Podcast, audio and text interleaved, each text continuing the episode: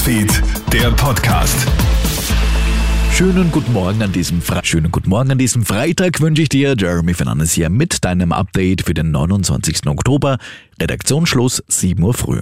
Kurze Frage, kennst du dich noch aus, in welchem Bundesland du eine FFP2-Maske brauchst und wo nicht?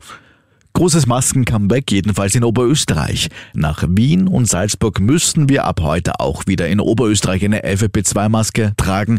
Und zwar beim Shoppen im Non-Food-Handel und in Einkaufszentren. Und zwar alle, egal ob geimpft, genesen oder getestet. Die Steiermark zieht diesbezüglich erst am 8. November nach. Andere Bundesländer zögern noch mit Verschärfungen.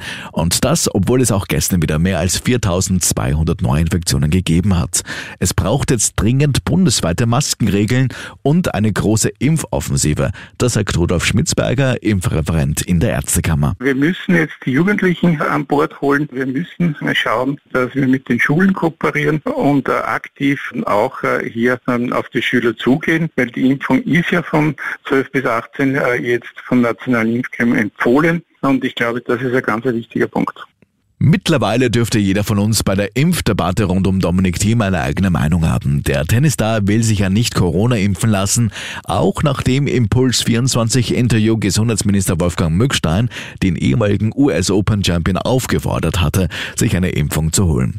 Team selbst will aber auf einen bislang nicht zugelassenen Totimpfstoff warten. SPÖ-Chefin Pamela Renne-Wagner kritisiert Mückstein. Sie sagt zu Puls 24. Also ich glaube, es ist immer eine persönliche Entscheidung und es ist auch eine persönliche Entscheidung von Dominik Thiem über seinen Körper und über sich das so festzustellen. Und da kann man nicht öffentlich und persönlich jemand dafür an den Pranger stellen, sondern da gilt es, eine Einladung auszusprechen und zu sagen, reden wir darüber. Vielleicht gibt es die eine oder andere Frage, die nicht beantwortet ist. Facebook gibt sich einen neuen Namen. Der Konzern wird künftig Meta heißen. Mit dem neuen Namen will Facebook-Gründer Mark Zuckerberg den Fokus auf die neue virtuelle Umgebung Metaverse lenken, in der er die Zukunft der digitalen Kommunikation sieht. Zur Firmengruppe gehören ja unter anderem Instagram und WhatsApp.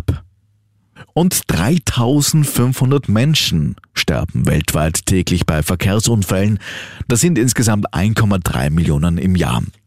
Laut der Weltgesundheitsorganisation sind Verkehrsunfälle die häufigste Todesursache unter Kindern und jungen Erwachsenen. Deshalb stellt die WHO einen Aktionsplan für mehr Sicherheit im Straßenverkehr vor. Bis 2030 soll die Zahl der Todesfälle um die Hälfte reduziert werden. Der Plan enthalte Tipps, wie Regierungen dafür sorgen können, dass Straßen sicherer werden. Auch eine zügige Notfallversorgung bei Unfällen sei nötig. Soweit das Wichtigste zum Reinstarten in deinen Freitag. Mit mehr News wirst du online auf KroneHit.at versorgt. Am Abend bekommst du dein Update von meinem Kollegen Matthias Klammer.